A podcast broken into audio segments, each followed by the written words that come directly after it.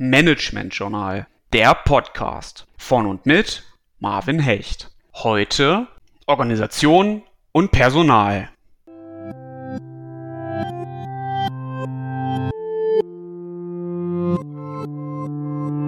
Der Begriff der Organisation kann zum einen als gestalterische Tätigkeit verstanden werden, zum anderen als Zustandsbeschreibung.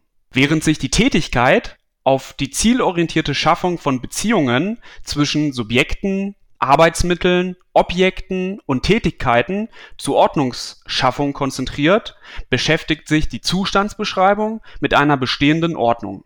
Differenziert werden hierbei die sogenannte Aufbau und Ablauforganisation.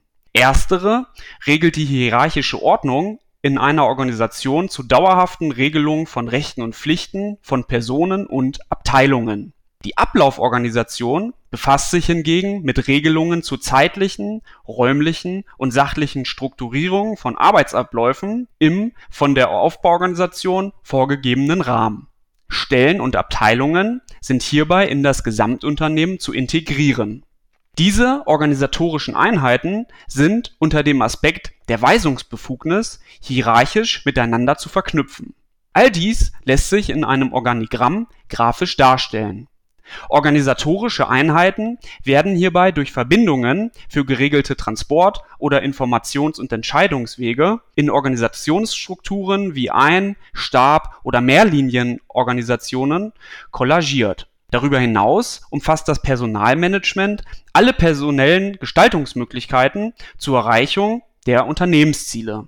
Hierbei ergeben sich für das Management folgende Aufgaben die Ermittlung sowie frist und anforderungsgerechte Deckung des ermittelten Personalbedarfs, ein optimaler Einsatz von vorhandenem Personal, die Weiterentwicklung der Leistungspotenziale der Mitarbeiter und letztlich die Steigerung der Mitarbeitermotivation.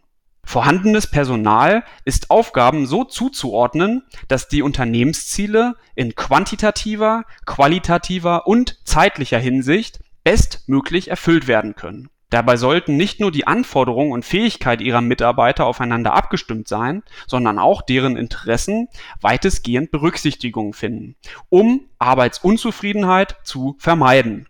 Hinsichtlich einer guten Personalmotivation sollten Sie stets eine Erhöhung der Arbeitszufriedenheit Ihrer Mitarbeiter sowie eine Verbesserung der individuellen Leistungsbereitschaft im Auge behalten Hierzu dient das Prinzip der Anreizsetzung, beispielsweise durch Bildung von Arbeitsgruppen, Erfolgsbeteiligung durch Prämien oder regelmäßige Weiterbildungen, welches die persönlichen Bedürfnisse ihrer Mitarbeiter befriedigt und damit sie und ihren Betrieb langfristig erfolgreich macht